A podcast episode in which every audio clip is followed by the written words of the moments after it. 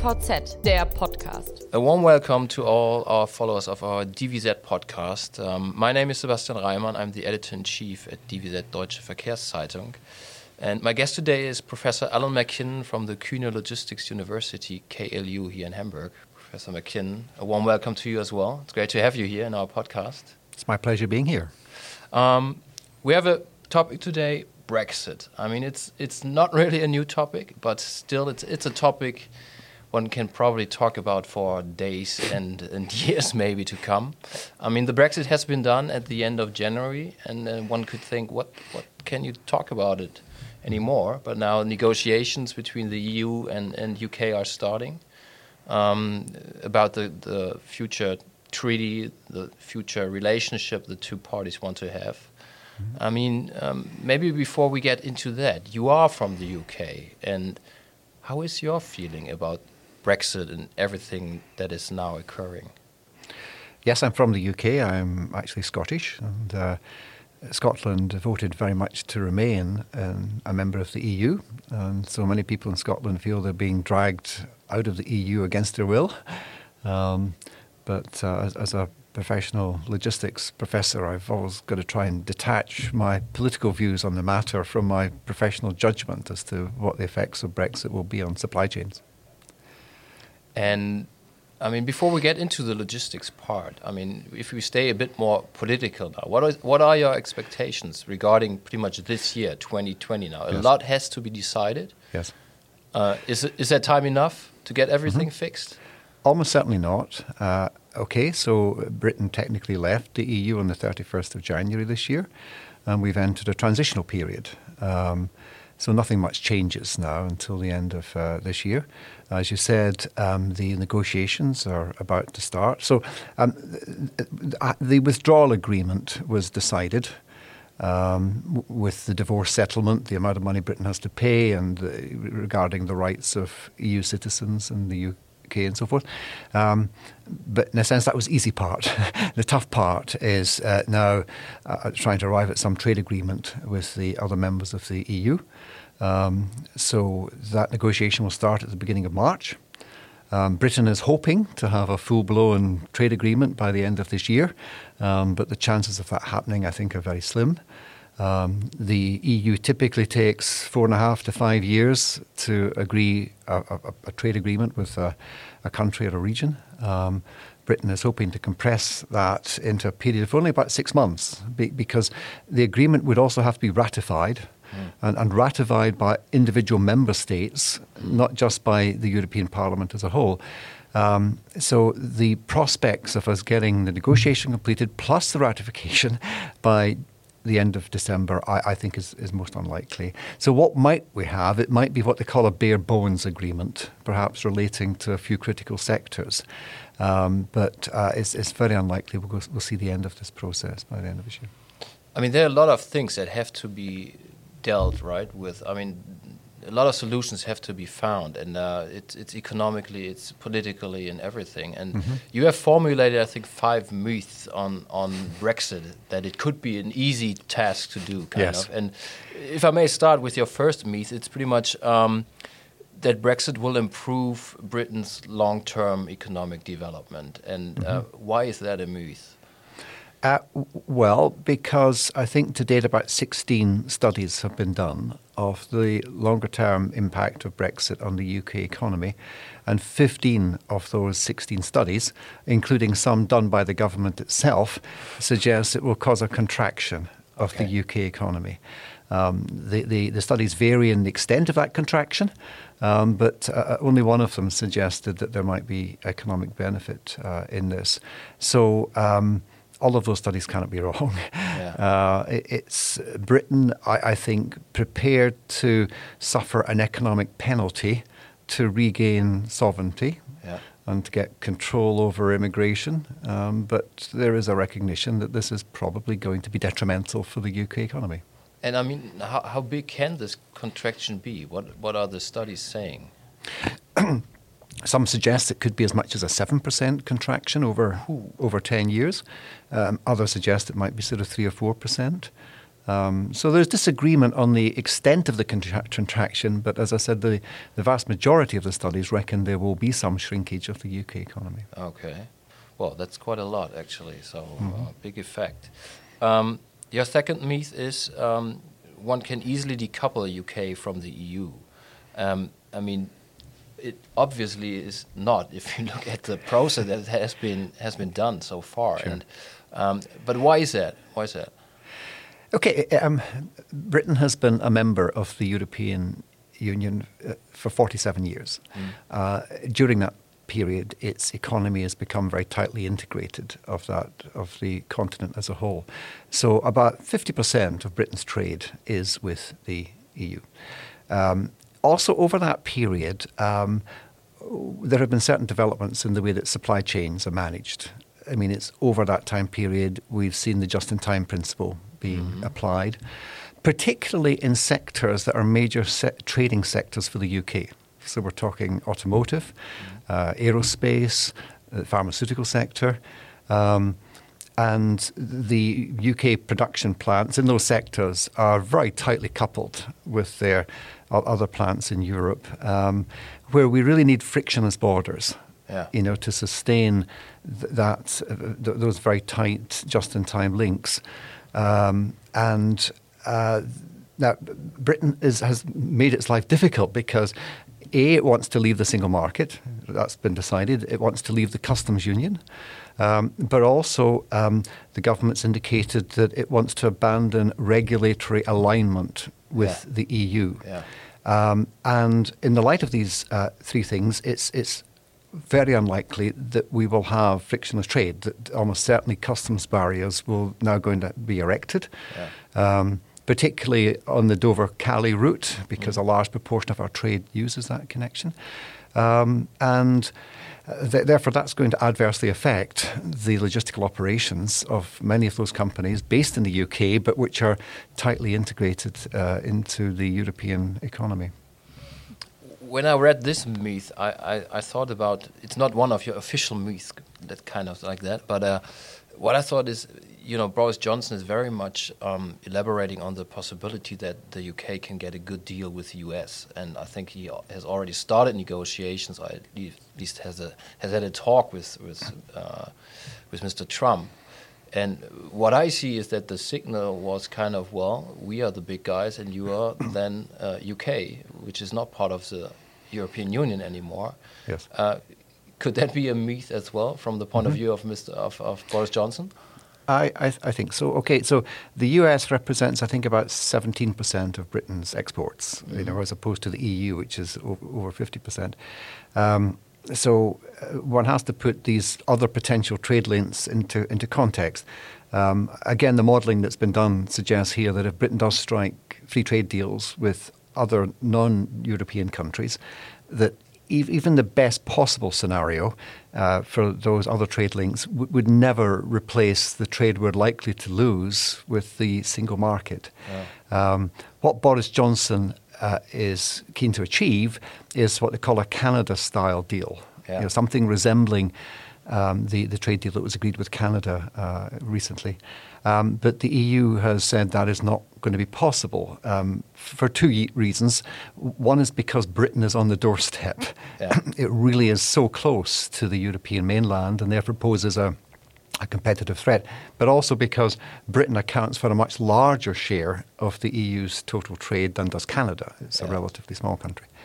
um, and also because Britain now has refused to agree to regulatory alignment.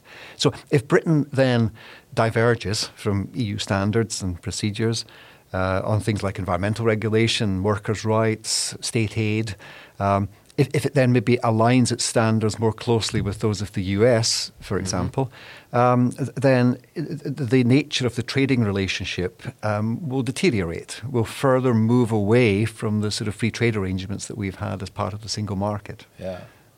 But um, that's pretty much your third point, right? Because one, I think that is pretty much there's a this this suggestion that there could be an easy access to the European market uh, further on. Yes. And I think you doubt that as well, right? yes. If one looks at the statements made by the main advocates of Brexit, you know, Yeah. prior to the referendum, and many of whom are government ministers now, um, they gave the impression that Britain would still manage to negotiate free access to the single market.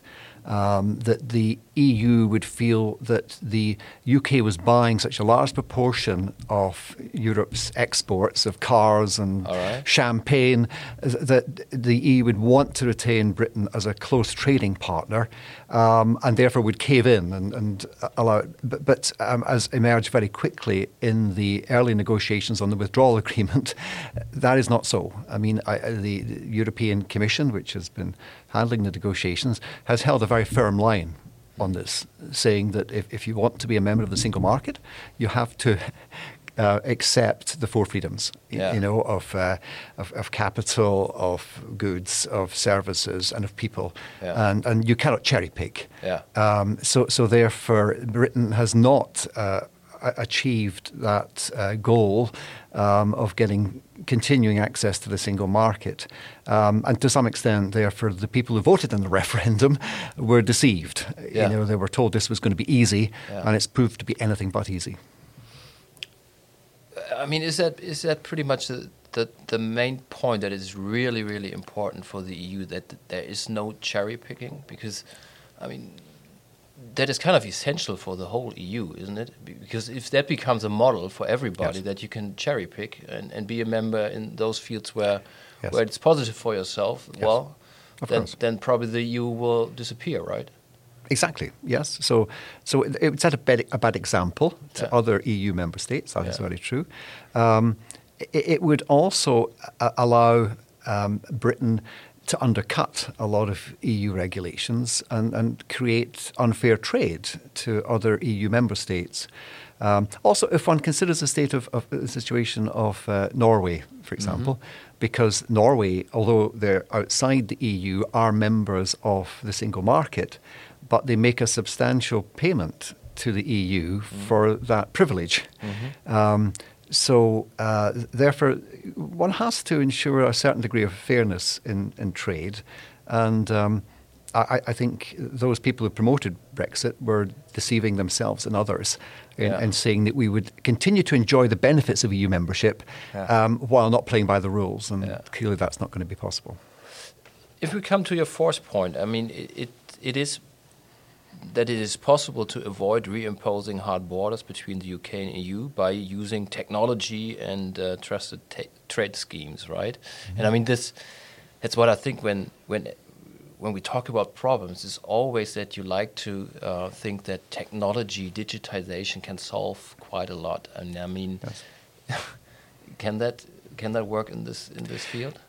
Possibly eventually. Um, ho- however, um, again, various proposals were made. Um, the, the term they used for it was alternative arrangements, a way of avoiding having to put customs barriers in place. Um, even after Britain leaves the customs union, um, suggesting that the technology could be deployed or these trusted trader schemes. Uh, The, the EU, however, investigated this in some detail and rejected those proposals, uh, saying that they would not uh, offer the, the same degree of security and integrity. Um, they could find no examples of this operating anywhere else in the world. Okay. And, and if the technologies would eventually offer as a means of doing that, they're many years away. Yeah. And it's not something that's going to be in existence in the next year or two. And this is a particular problem uh, for the Irish border. Yeah. It's the only land border between the UK and, uh, and the EU, and also um, the Dover Calais link, you know, through which um, I think about 20% of UK trade passes. Um, so, um, so I, I, the government, in, indeed, recently in the past month, um, has conceded that there will now be customs controls, that there will be physical barriers checking the vehicles. Um, so they've agreed that there, there isn't going to be a, an easy technological way out of this problem. And I mean, from your point of view, what does that mean for logistics? I mean, there are these assumptions that there will be miles and miles of truck lines, right? And, Yes. and days of, of waiting time for the truck drivers and all Yes. these kind of things. Okay, so the um, EU vehicles that currently enter the UK through the port of Dover typically spend about two minutes. There are no checks. They come off the ferry or the Eurotunnel and, and they go straight onto the motorway. Um, about 3% of those vehicles are not from the EU, and therefore they have a customs check, and that can last anything from about 25 to 90 minutes, right? Some interesting modelling has been done by Imperial College in London, uh, where they have looked at the size of the tailback that will build up on the on the English side of the of the channel, um, as as the number of minutes of delay increases, and you only have to go to a four minute delay per truck Yeah. to get something like a twenty five or thirty mile tailback, right. which takes you almost to London. Yeah. Um, so un- unless they find some way of streamlining these processes at the point of entry, um, inevitably uh, there are going to be quite significant delays. The other problem here is that Dover, which is our main point of entry, is physically very constrained. Yeah. You have the white cliffs on either side, so you don't have a lot of land there really to develop new facilities or to park the Park vehicles. parking lots or anything like that, right? Yeah. Th- There is a disused airfield uh, nearby where the government has done some experimentation uh, to see how you could use that as a holding point uh, for vehicles. But, but that is going to be hugely disruptive to these very tight, just in time supply chains that currently connect the UK to the European mainland. I mean, one can imagine that it's gonna be a real pain for like truck drivers, transport companies, and everything. Mm-hmm. On the other hand, one can of course think that, like for freight forwarders and logistic companies who are into customs clearance and all Yeah. these kind of things, it could be kind of a good business, right? That's true, um, it, particularly for, for small businesses. So it's, it's reckoned that something like a, a quarter of a million small businesses buy and sell things with European companies uh, who have never had to use customs or, or Yeah. uh, customs and excise Yeah. um, because this, they, they have been set up during the period of the single market. Um, they will now, for the first time, have to deal with customs, Yeah. and uh, you know they will not be able to do that themselves necessarily. They'll have to engage customs agents or freight forwarders to help them do that. So Yeah. you- you're right. This does create a business opportunity, but it adds friction to trade, doesn't it? It disrupts the flow of product. It, There's a cost attached to all of that Yeah. um, as well. And also, I mean, the assumption is when these vehicles now moving between the EU and uh, the, the UK after we finally leave at the end of this year, um, that all they, they'll have the right paperwork. Yeah. But of course, if they don't have the right paperwork, there'll be a further delay at the border as Yeah. well. I mean, what does that mean for supply chains? If you are a, a UK company or something, you want to export things or you want to import things, do do Mm-hmm. they especially have to think about redesigning their supply chains? And would that also apply to European companies? Yes, uh, on both sides. Well, I, I I suspect um, there are dramatic things that some companies may do. They, they may simply feel that um, if they're logistically decoupled from their main suppliers or supply points in Europe, uh, that they just cannot compete effectively. Um, so, th- but the other thing is is tariffs. Yeah. Um, because one possibility is that at the end of this year there is no trade agreement uh, with the EU, in which case Britain would then fall back onto World Trade Organization Yeah. rules, which uh, would mean that the finished cars made in the UK and going into the European market would incur a tariff, Yeah. maybe 10 or 12 percent, um, w- which would make exporting of those cars into Europe uncompetitive. So you then overlay that on top of the logistical and supply chain problems, which are going to inflate the cost of producing cars in the UK, um, and you can construct a fairly pessimistic scenario for that sector. You know, for, for those two reasons. Um, I suppose there are other things could do that. So if it's a UK-based manufacturer, one thing they could try to do is just source more of their supplies within the UK rather than relying on foreign suppliers. But um, that depends on the extent of the UK supply base and whether it would be able to, to offer that. I mean, in the end, does that mean that that, that is the end for like just-in-time logistics with the UK? Potentially, yes. Um, because uh, if you look at the current um, sort of lead times uh, for the movement of components, and uh, you know, they, they just they do not accommodate significant delays at at the ports, and uh, and and it's it's not. I think once you map some of these supply chains, you get a sense of the degree of complexity. Um, because very often components and sub-assemblies shuttle back and forward between plants on both sides of the channel. Yeah. Um, and therefore the, the production operation gets interrupted at different stages. Um, and, uh, and, and there are other products. I've been speaking mainly about manufacturing. What about fresh food, for mm-hmm. example? Mm-hmm. Um, you know, uh, short shelf life products in supermarkets. Again, Britain gets about a third of its food from the from Europe and a, a higher proportion of fresh food.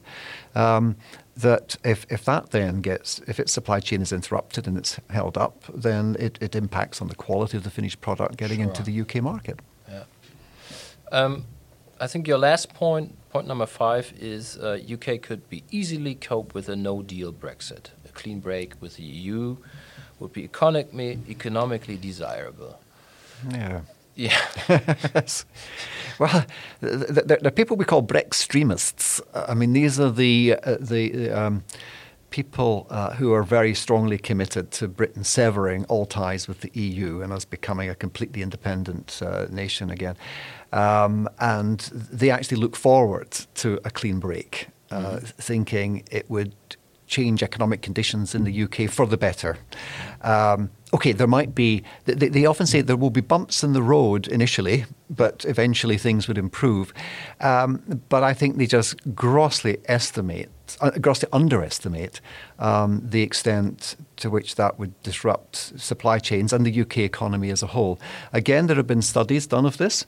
Um, one study put a price tag of about 30 billion I'm not sure if it was euros or pounds, mm-hmm. uh, which would be the hit to the UK economy of a no deal Brexit. Yeah. Uh, one has said it would be about a 2% contraction of the UK economy very quickly within a year or two.